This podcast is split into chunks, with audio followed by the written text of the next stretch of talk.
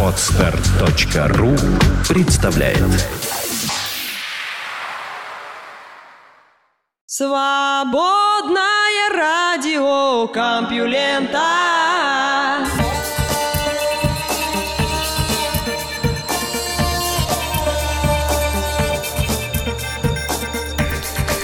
Пламенный привет слушателям свободного радиокомпьюлента. Вы слышите Лёшу Халецкого, а этот выпуск называется «Серьезное лицо». И в ближайший почти час я буду с серьезным лицом рассказывать вам интересные новости. Наука и техника. Откуда берутся геи?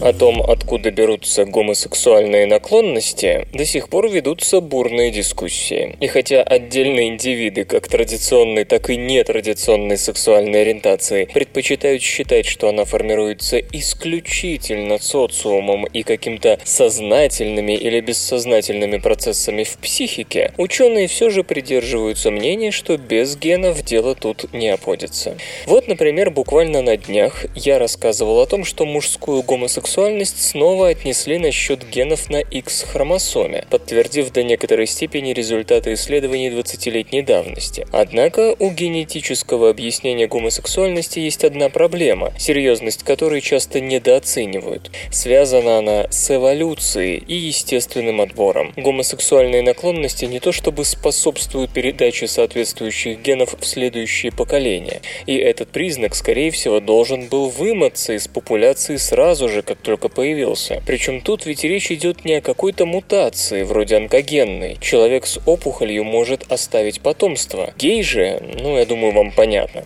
Как гомосексуальные гены выживают в условиях естественного отбора, ученые пока не знают. Но теорий на этот счет предостаточно. Первое предположение. Такие гены все-таки могут переходить в следующие поколения. Как известно, для всякого признака есть параметр, называемый нормой реакции, то есть диапазон проявлений признака. И может быть так, что у какой-то части мужчин гей-гены проявляются в слабой степени, то есть ориентацию оставляют обычную, но при этом повышают привлекательность для противоположного пола. В этом случае они будут способствовать репродуктивному успеху в рамках традиционной сексуальной ориентации. Эффект может быть дозозависимым, то есть одна копия гена дает только привлекательность, две же копии уже влияют на характер сексуального влечения. Другая возможность способность таким генам пройти сквозь сито естественного отбора может заключаться в том, что они оказывают обратный эффект на противоположный пол. То есть гей-ген, попав к женщине, повышает ее привлекательность для мужчин и увеличивает ее тягу к мужчинам. Соответственно, такую же тягу к мужчинам этот ген пробудет и в мужчине. Грубо говоря, такой ген может повышать женскую плодовитость, и тому есть подтверждение. Исследователи из Падуанского университета обнаружили, что женщины, которые по материнской линии имели родственников геев рожали больше детей, чем родственницы натуралов. То есть мужской гомосексуализм может быть побочным следствием женской плодовитости, во всяком случае в некоторых популяциях. Наконец, мужчины с нетрадиционной ориентацией могут косвенным образом помогать своим генам в отборе, так как это происходит у самоанцев. В культуре Самоа есть такой феномен, как третий пол, или фаафафиня. Мальчики, которых воспитывали как девочек, ведут себя как транссексуалы транссексуалы или гомосексуалисты, но при этом ни теми, ни другими их не называют, и отношения обычных мужчин с фафаине не считаются гомосексуальными. Они, как было сказано, просто третий пол. Такие мужчины проводят время со своими племянниками и племянницами, помогая их воспитывать, учить, снабжая какими-то средствами, в общем, выполняя обязанности нянек и гувернеров. Повышенная забота о потомстве повышает его выживание, а это значит, что и родовые гены останутся в популяции популяции. Правда, скептики говорят, что тут надо еще посчитать, действительно ли такой способ продвижения гомосексуальных генов будет достаточно эффективным. Все-таки у родственников доля общих генов в среднем составляет всего 25%. С другой стороны, не будем забывать, что многие геи живут в обычных семьях, не слишком демонстрируя свои истинные предпочтения. Социальная обязанность жениться и родить ребенка оказывается сильнее, чем собственные тайные желания. Правда, тут еще появляется появляется необходимость точно определить, что считать гомосексуальностью. Это когда только с мужчинами или когда с мужчинами чаще, чем с женщинами, и насколько чаще. Картину осложняют социокультурные особенности. В Индии, например, понятия гей или гомосексуалист считаются сугубо западными, но это не значит, что само явление там отсутствует. С другой стороны, среди западных мужчин далеко не все остаются геями на всю жизнь. Например, лишь 4% остаются таковыми после выхода из подросткового возраста, 10% переживают трехлетний период увлечения своим полом, а 37% чувствуют нетрадиционное влечение всего несколько раз в жизни. Наконец, последний способ отделаться от эволюционной проблемы, связанной с гомосексуализмом, это вообще оставить в покое гены. Собственно, СРК уже рассказывал о таком варианте появления гомосексуальности, когда нетрадиционная ориентация возникает из-за гормонально-эпигенетических процессов. В пользу внегенетических эффектов говорит и такой любопытный и бесспорно возмутительный факт. У каждого седьмое гея было много старших братьев, и чем больше у мальчика старших братьев, тем выше вероятность, что он станет геем. Предполагается, что это связано с реакцией женского организма на мужские зародыши, и к последнему сыну эта реакция становится настолько сильной, что влияет вот таким странным образом на формирующийся мозг плода. С другой стороны, анализ статистики по сексуальной ориентации однояйцевых близнецов говорит, что лишь в 20% случаев гомосексуальность развивается у обоих братьев. Это выше, чем просто случайность, но ниже, чем можно было ожидать, полагаясь в этом деле исключительно на генетическое влияние. В общем, пока что все дискуссии вокруг причин гомосексуальности заканчиваются призывами не недооценивать и не переоценивать генетические и внегенетические факторы. Кроме того, так вышло, что чаще обсуждают именно мужскую гомосексуальность, женская же остается в тени, а ведь вполне возможно, что женская гомосексуальность в смысле происхождения может оказаться, как говорили Монти Пайтоны, чем-то совершенно другим. В общем, тем, кому это интересно, остается лишь запастись терпением в ожидании новых, удивительных и волнующих научных фактов на эту удивительную и волнующую тему. Вы слышите голос Валеры Халецкого. Лёши. Лёши Халецкого. В эфире радио «Маяк». Свободное радио Компьюлента. Ну, как-то так. Мужской пол самый слабый. По умолчанию пол человека женский. Сложные трансформации, которые переживает плод в материнской утробе, скорее всего повышают уязвимость мальчиков. К счастью, из тревожного списка можно удалить по крайней мере одну угрозу будущему существованию мужчин. Y-хромосома, уменьшавшаяся на протяжении миллионов лет, кажется, прекратила это делать. Но веселиться пока рано. Вопреки общепринятому мнению о том, что мальчики беспримерно сильны и стойки, самцы нашего вида обладают врожденными биологическими слабостями, которые делают их более уязвимыми перед жизненными опасностями, чем девочки. Например, перед веществами, загрязняющими окружающую среду, инсектициды, свинец, пластификаторы и воздействующими на мозг и гормоны. Ряд исследований показал, что иногда мальчикам становится от них плохо, тогда как девочкам никакого вреда не наносится. Начать с того, что мужчины просто вымирают. Природа, признавая слабость мужского пола, пола старалась компенсировать качество количеством. На 100 девочек на протяжении всей человеческой истории рождалось 106 мальчиков. Люди в этом отношении не уникальны. У поросят мужского пола больше шансов умереть еще до рождения, поэтому они зачинаются в больших количествах. Однако в последние десятилетия и в США, и в Японии, и в Канаде, и в Северной Европе, повсюду, куда не смотрели исследователи, количество новорожденных мальчиков стало снижаться. С 1970 по 90 год в США родилось на 1,7 мальчика меньше из расчета на тысячу рождений, чем в предыдущие десятилетия и века, а в Японии этот показатель снизился на 3,7. Шансы мальчиков родиться преждевременно до 37 недели беременности более чем на две трети выше, чем у девочек. Несмотря на все достижения медицины, в 70-х мальчики на 30% чаще девочек умирали, не дожив до первого дня рождения, тогда как в середине 18 века этот показатель составлял всего 10%. Если мальчику все же удается вырасти, его ждут новые опасности. Например, он чаще подвержен неврологическим заболеваниям. В США мальчиков-аутистов в 5 раз больше, чем девочек. Мальчики тяжелее переносят отравление небольшим количеством свинца, чаще страдают от астмы. Корреляция между загрязнением воздуха и аутизмом вновь сильнее у мальчиков. В чем же дело? Почему природа наложила на мужской пол такое бремя? Ответ прост. Мужские проблемы начинаются еще в материнской утробе. Плод, которому суждено стать мужчиной, проходит через более сложные изменения в своем развитии. Девятимесячная трансформация нескольких клеток в дитя – период повышенной уязвимости, когда приобретаются многие хронические заболевания. У нашего вида женский пол возникает по умолчанию. Это как бы базовая и самая простая модель. Эмбрион начинает развитие, обладая именно женскими чертами. Вот почему у мужчин есть соски. Перевоплощение в мужчину чревато разнообразными опасностями. Когда примерно на восьмой неделе Y-хромосома побуждает организм зародыша к выработке тестостерона, мозгу гермафродиту приходится перестраиваться, убивая клетки областей, ответственных за общение, и взращивая центры сексуальной активности и агрессии. Сравнительно простая репродуктивная система женщины обменивается на более сложную мужскую. Появляются новые ткани, тестикулы и предстательная железа. Следовательно, для того, чтобы вырос мужчина, клеткам требуется делиться чаще, а с каждым делением риск ошибки возрастает. В придачу сама комбинация XY хромосом более уязвима, чем XX. У женщин, если одна из X хромосом получит повреждение, на готове всегда есть здоровый дублер, чего не скажешь о мужчинах. К тому же X-хромосома никогда не сокращалась. Она содержит больше полезной генетической информации для развития мозга, регенерации и тому подобного.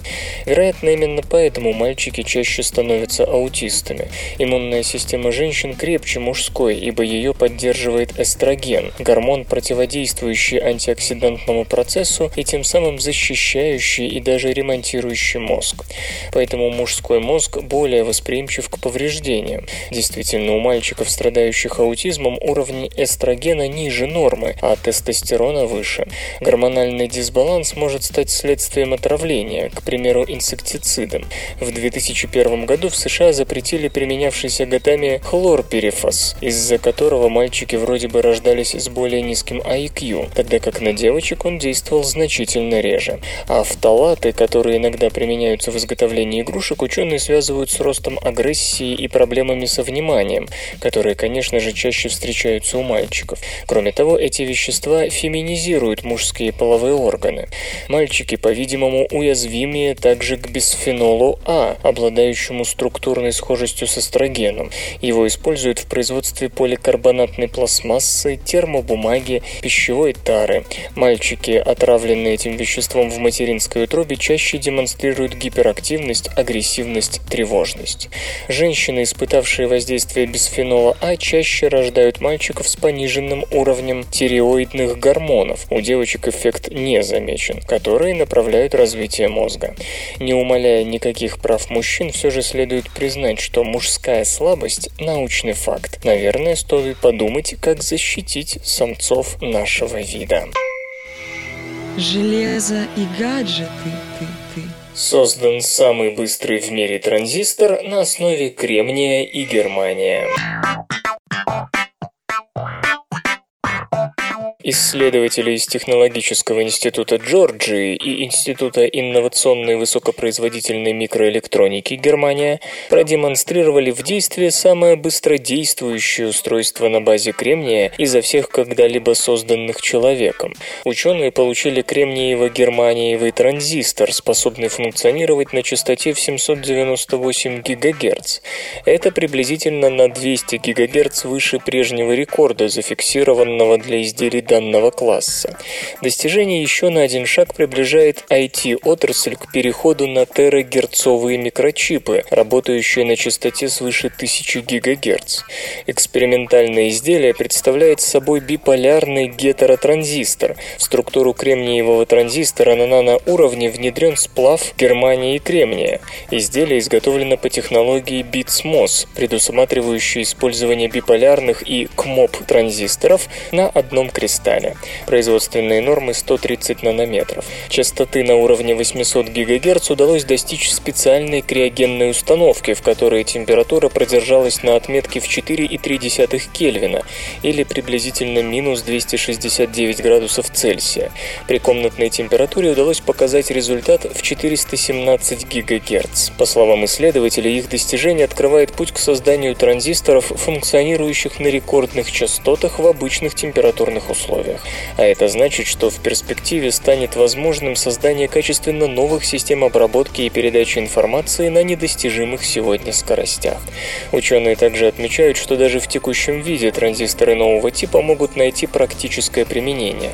К примеру, это может быть космическая аппаратура, рассчитанная на эксплуатацию в экстремальном холоде. Вслух и с выражением читаю стихотворение. Анатолий Штейгер «Никто, как в детстве, нас не ждет внизу».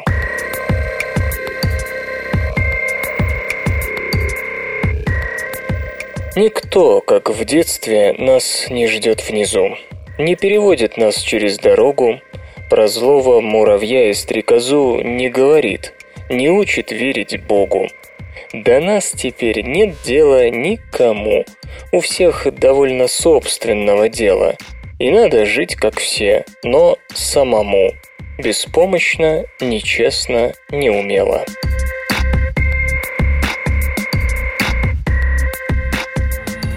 Наука и техника. В Канаде снова выпал кембрийский джекпот. Шансы какого бы то ни было организма на попадание в палеонтологическую летопись ужасающе малы. Если ваш труп не съедят и не разметают по окрестностям, вы просто сгниете, ибо кислород, некогда поддерживавший ваше существование, станет пищей бактерий, разлагающих органику.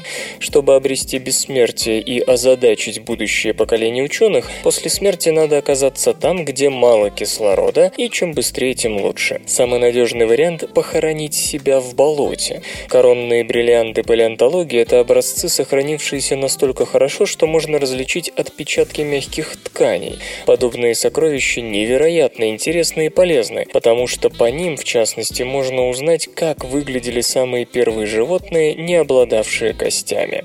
В 1909 году Чарльз Дулиттл Уолкотт, блуждая по Канарским скалистым горам, наткнулся на замечательное обнажение глинистого сланца, что позволило позволила приподнять завесу тайны над кембрийским взрывом. Среди фауны сланцев Бёрджес были и хорошо знакомые всем и каждому трилобиты, и несусветные аномалокарис в компании с галлюцигенией. Название говорит само за себя. В 1984 объявилась еще одна кембрийская биота – Чэнцзян из китайской провинции Юньнань, чуть более древняя.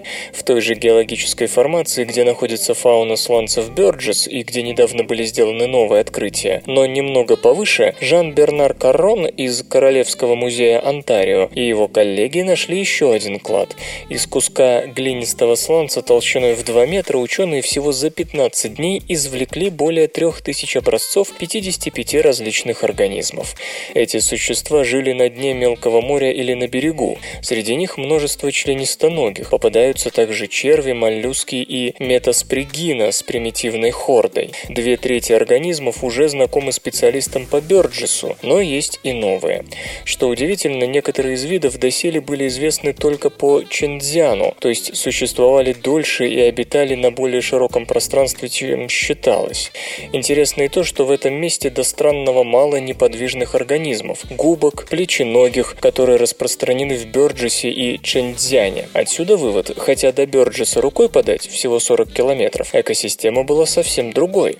Образцы поражают поражают не только количеством, но и качеством. Экземпляр, обозначенный Е, демонстрирует нечто напоминающее глаза, сердце и печень, а окаменелости P и Q – нервы, в то время как К – органы пищеварения, а S – содержимое желудка. Кстати, фотографии найденных существ вы можете увидеть на странице этой новости на сайте compulenta.ru. Анализ этих и других находок, скорее всего, принесет новое открытие. Возможно, это не последний кембрийский сюрприз, который преподносят палеонтологам канадские скалистые горы. Спинномозговые имплантаты сделали из обезьяны аватара. Повреждения спинного мозга грозят параличом, более или менее обширным, и до сих пор нет достаточно эффективного средства, которое позволило бы, например, восстановить подвижность конечностей. Приходится полагаться на везение, каждый раз надеясь, что повреждения не слишком серьезны. Джеймс Кэмерон в своем «Аватаре» придумал своеобразный способ избавления героя от инвалидной коляски, поместив его сознание в аватар, тело инопланетянина. И это можно было бы считать недостижимой фантастикой, если бы не работы исследователей из Корнеллского и Гарвардского университетов, оба США, которым удалось сделать нечто похожее на обезьян.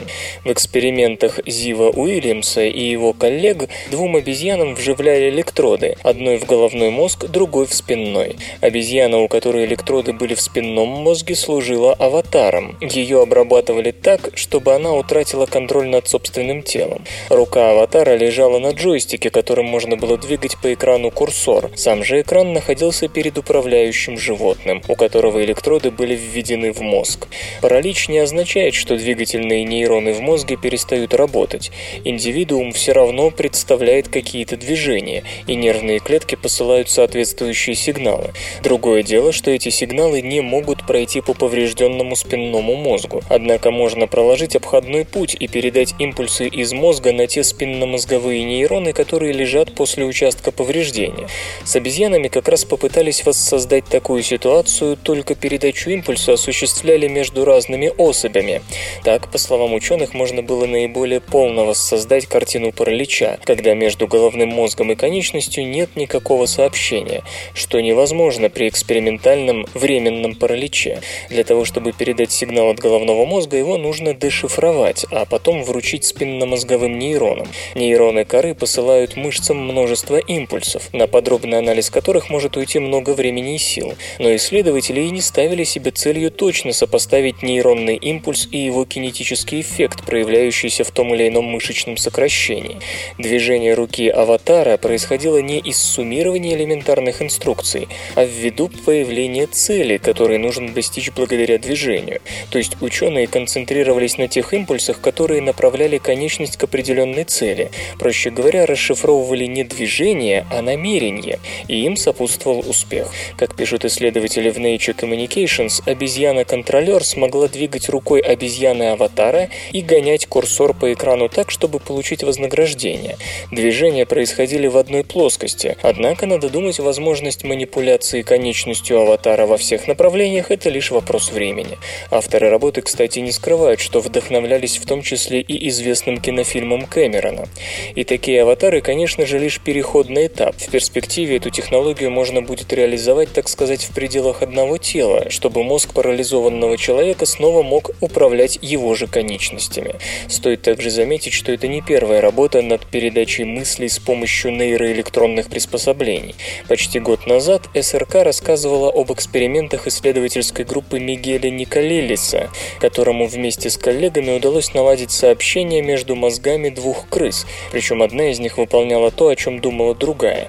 Среди других известных экспериментов господина Николелиса и его сотрудников можно упомянуть работу по передаче мысли обезьяны на искусственную руку, чтобы заставить ее двигаться. Словом, вышеописанные результаты экспериментов по передаче мыслей между головным и спинным мозгом опираются на весьма обширные разработки.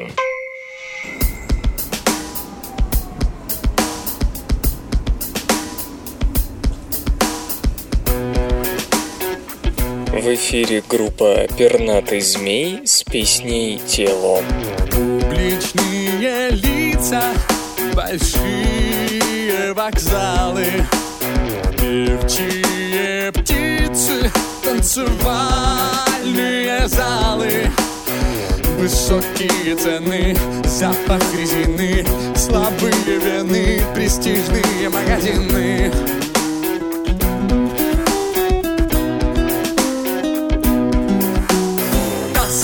весна, когда пересеклись пути. Трое суток без сна. Пожар в груди не волнуют меня Когда я оставляю свое тело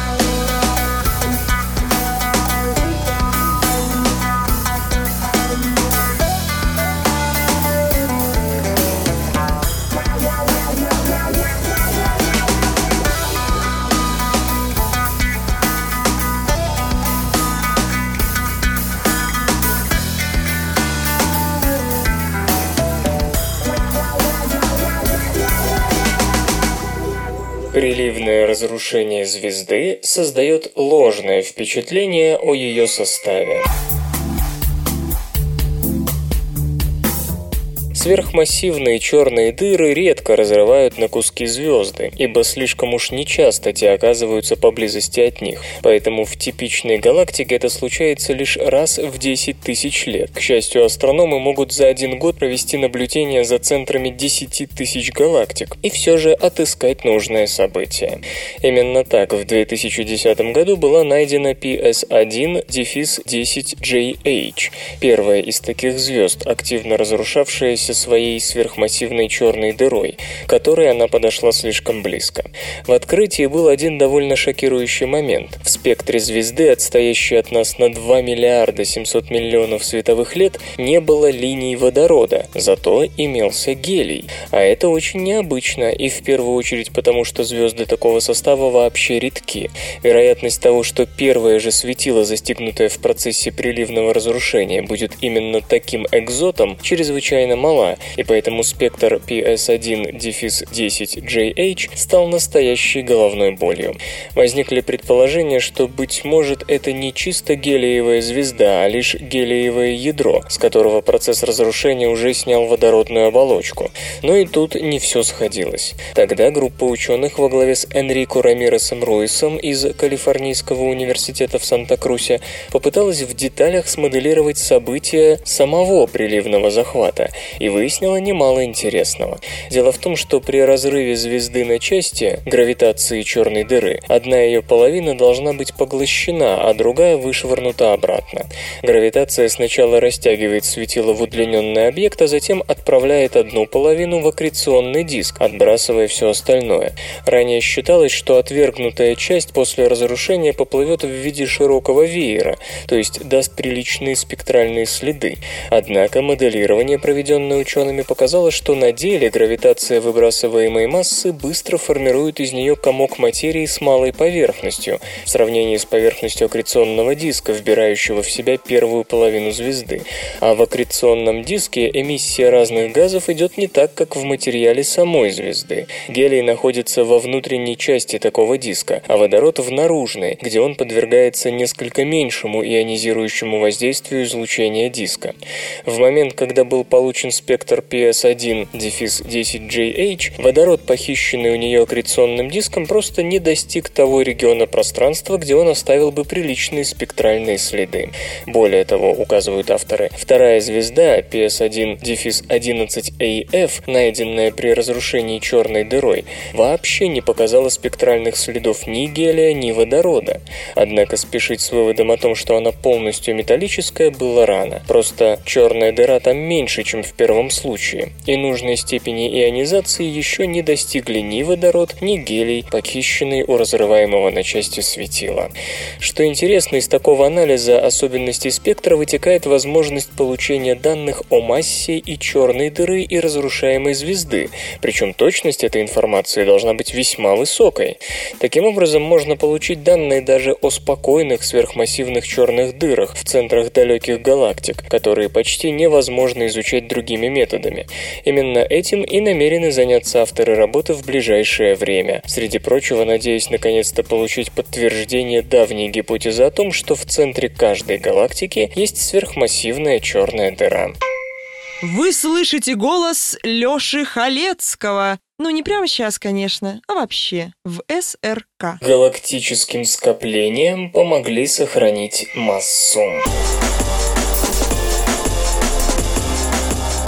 Аня фон дер Линден, астрофизик из Стэнфордского университета США, используя телескоп Субару и телескоп Канада-Франция-Гавайи, пришла к выводу, что данные Планка о нехватке массы в галактических скоплениях могут быть результатом неверной интерпретации информации, полученной этой космической обсерваторией. Вскоре после Большого взрыва квантовые по своей природе флуктуации в плотности материи привели к образованию неоднородностей при распределении материи во Вселенной. Сегодня мы наблюдаем эти неоднородности в виде галактических скоплений, в одном из которых мы и сами живем. В каждое из них входят сотни и тысяч галактик, удерживаемых вместе гравитации. Однако, сравнивая данные о флуктуациях в распределении материи в ранней Вселенной и современных скоплениях, ученые, использовавшие данные Планка по анизотропии реликтового излучения, пришли к выводу, что кластеры удерживаются вместе сильнее, чем должны бы, исходя из картины, видимой в юной Вселенной. Получалось, что около 40% массы скоплений галактик, обеспечивающие их удержание, мы почему-то не видим. Госпожа фон дер Линден с помощью пары наземных телескопов исследовала 22 галактических скопления, за которыми в свое время следил Планк, и выяснила, что средняя масса скопления равна примерно квадриллиону масс Солнца или тысяч масс нашей галактики. Это на 43% выше данных по Планку и расхождение расхождение требует объяснений. По мнению ученого, разница может свидетельствовать о том, что оценки Планка интерпретировались с учетом эффекта Сюняева-Зельдовича, стандартного метода определения параметров галактических скоплений в сегодняшней астрономии. О чем речь? Когда реликтовое излучение проходит через галактическое скопление, оно может столкнуться с электронами облаков горячего газа. При столкновении фотонов с электронами их энергия может вырасти. Само по себе такое изменение энергии фотона мало о чем говорит, но проанализировав общее воздействие галактического скопления на прошедшее через него реликтовое излучение, можно вывести массу всех галактик скопления. Группа Ани фон дер Линден подошла к проблеме иначе. Ученые использовали слабое гравитационное линзирование галактическими скоплениями, что гарантирует более надежную оценку масс последних. В итоге, согласно подсчету, никакого расхождения между картиной реликтового изучения и массами галактических скоплений нет, просто метод Сюнеева-Зельдовича по каким-то причинам оказался не совсем точным. В то же время нельзя не отметить, что расчеты по эффекту Сюняева-Зельдовича используются не только для вычислений массы скоплений галактик, но и при определении их размеров, и считаются сравнительно методически отработанными. Если между их данными и результатами более точного гравилинзирования существуют такие расхождения, речь может идти о том, что взаимодействие реликтового излучения с горячим газом галактик происходит не вполне так, как это представлялось науке до сих пор. Исторический анекдот. Во время того, как Монтесума находился в плену у Кортеса, произошел забавный эпизод. После того, как представленный к королю ацтеков охранник шумно облегчился в его присутствии, Монтесума попросил того вести себя культурнее. Дабы пробудить этические чувства у солдата, он подарил ему украшение стоимостью 5 песо. Действие оказало, как и следовало ожидать, прямо противоположный эффект – в следующую свою стражу этот охранник решил снова подзаработать подобным образом и, соответственно, повторил процедуру.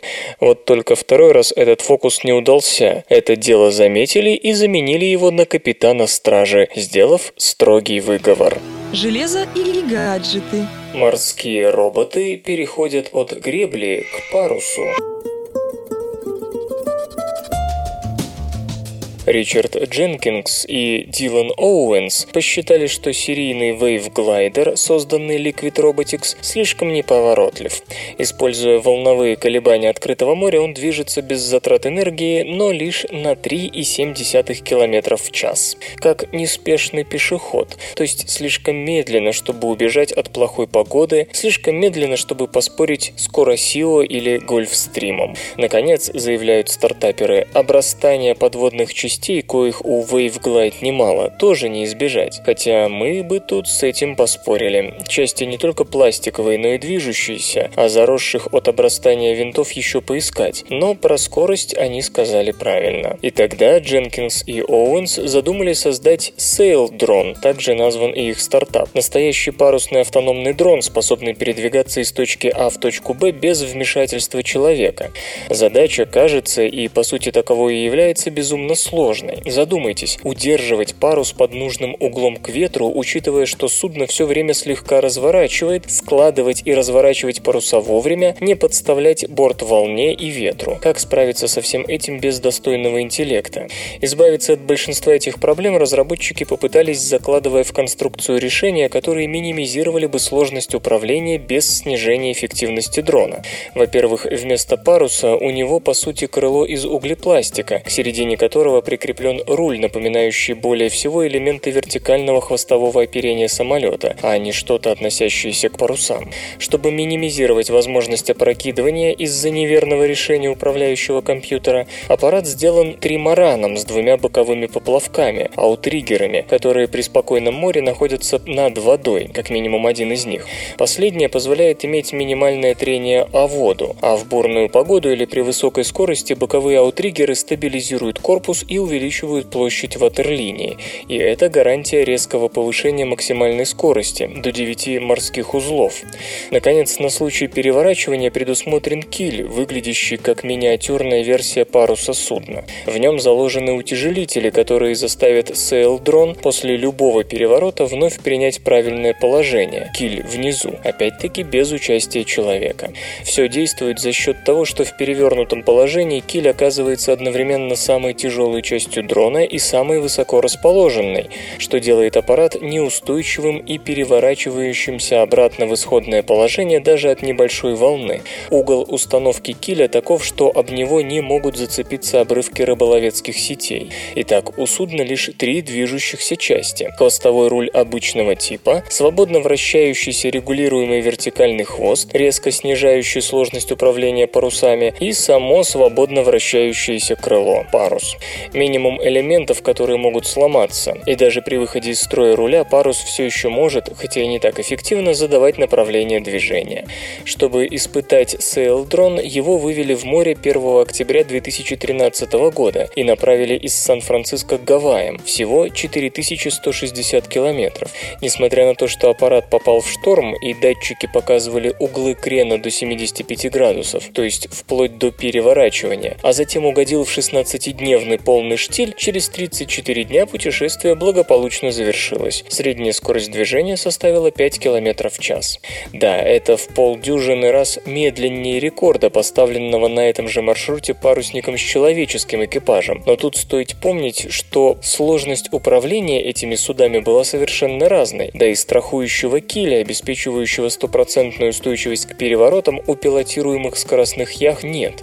На первый взгляд, скажете вы, непонятно, ради чего все это затевалось, ведь это лишь в полтора раза быстрее, чем у конкурента без паруса. И все-таки это не совсем так. Шторм снес дрон в зону, где доминируют затяжные штили, и по сути средняя скорость движения была вдвое выше, чуть более 5 узлов, то бишь 9 с четвертью километров в час. Кроме того, упомянутый Wave Glider на длинных морских переходах также показывал скорость вдвое ниже максимальной, около 1,8 км в час, то есть парусный дрон в 2,5-3 раза быстрее грибного конкурента. Самое же главное, это первое столь дальнее путешествие парусного дрона в истории.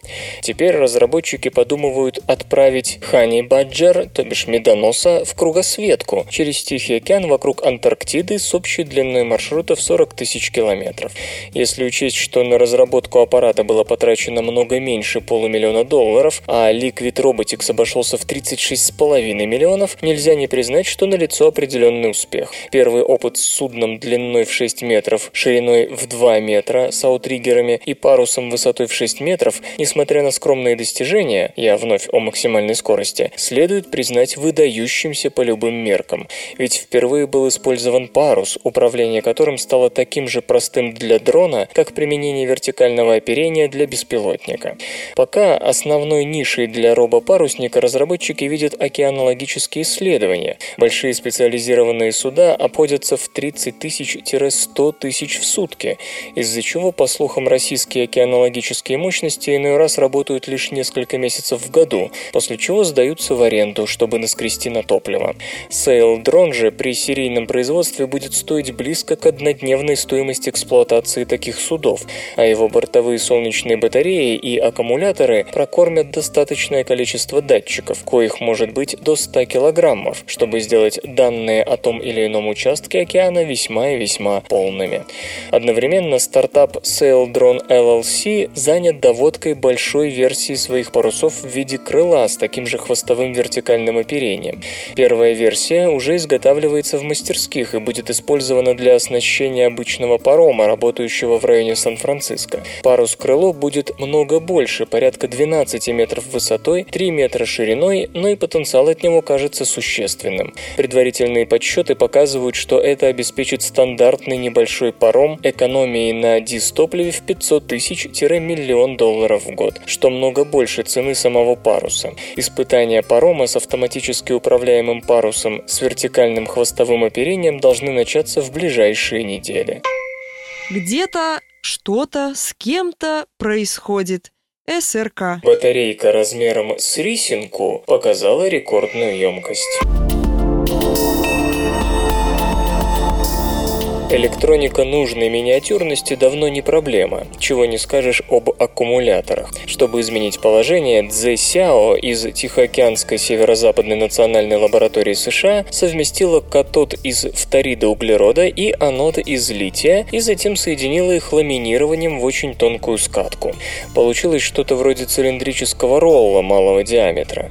Ну а чтобы иметь максимально высокую внутреннюю площадь батареи, а именно ее нехватка не позволяла пиковой пиковой мощности микроаккумулятора быть большой, исследовательница свернула слоеную пластину много раз, оборачивая внешние слои вокруг внутренних. При этом полное внутреннее сопротивление батареи за счет большой рабочей поверхности удалось удержать в разумных пределах.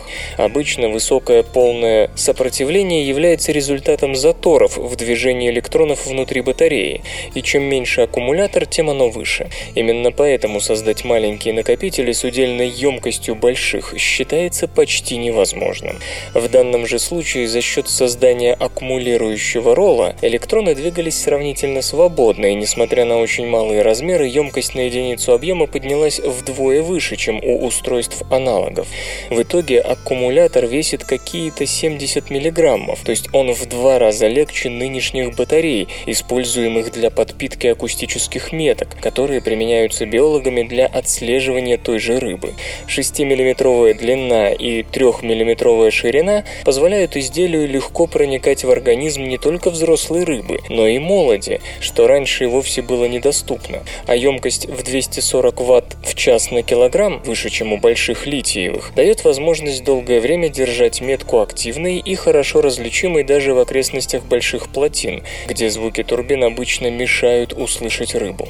Акустическая метка с новой микробатарейкой может посылать стандартный сигнал длиной в 700 744 миллисекунды каждые 3 секунды в течение трех недель, или же каждые 5 секунд на протяжении месяца. Использование фторида углерода позволяет батарее не терять емкость даже в очень холодной воде, которую предпочитают лососи, что опять же настоящая находка для их теологов, и не только.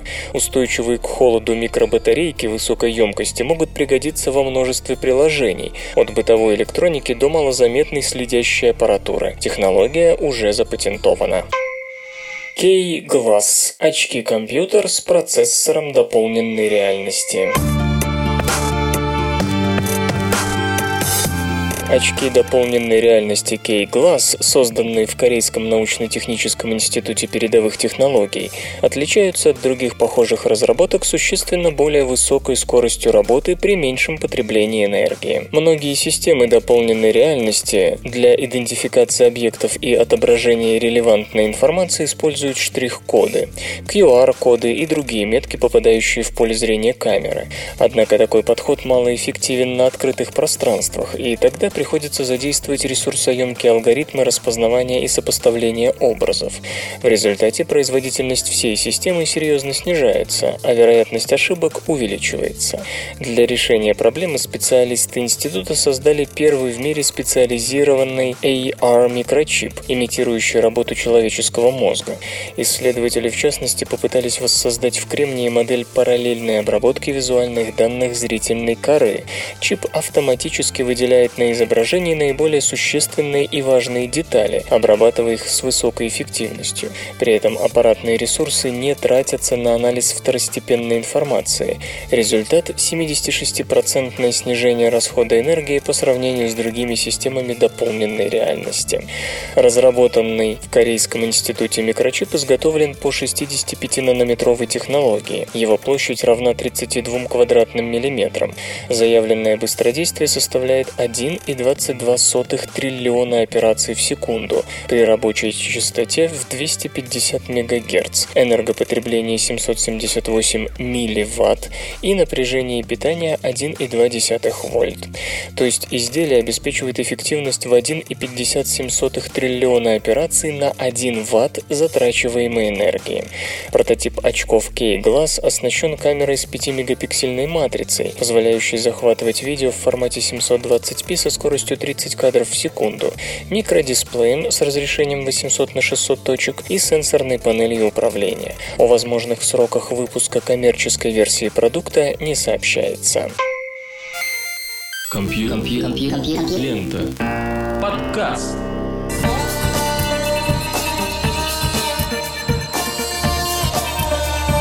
Выпуск «Серьезное лицо» завершен. Вы слышали Лешу Халецкого, «Свободное радио Компьюлента» и песенка. Свободное радио Компьюлента. Скачать другие выпуски подкаста вы можете на podster.ru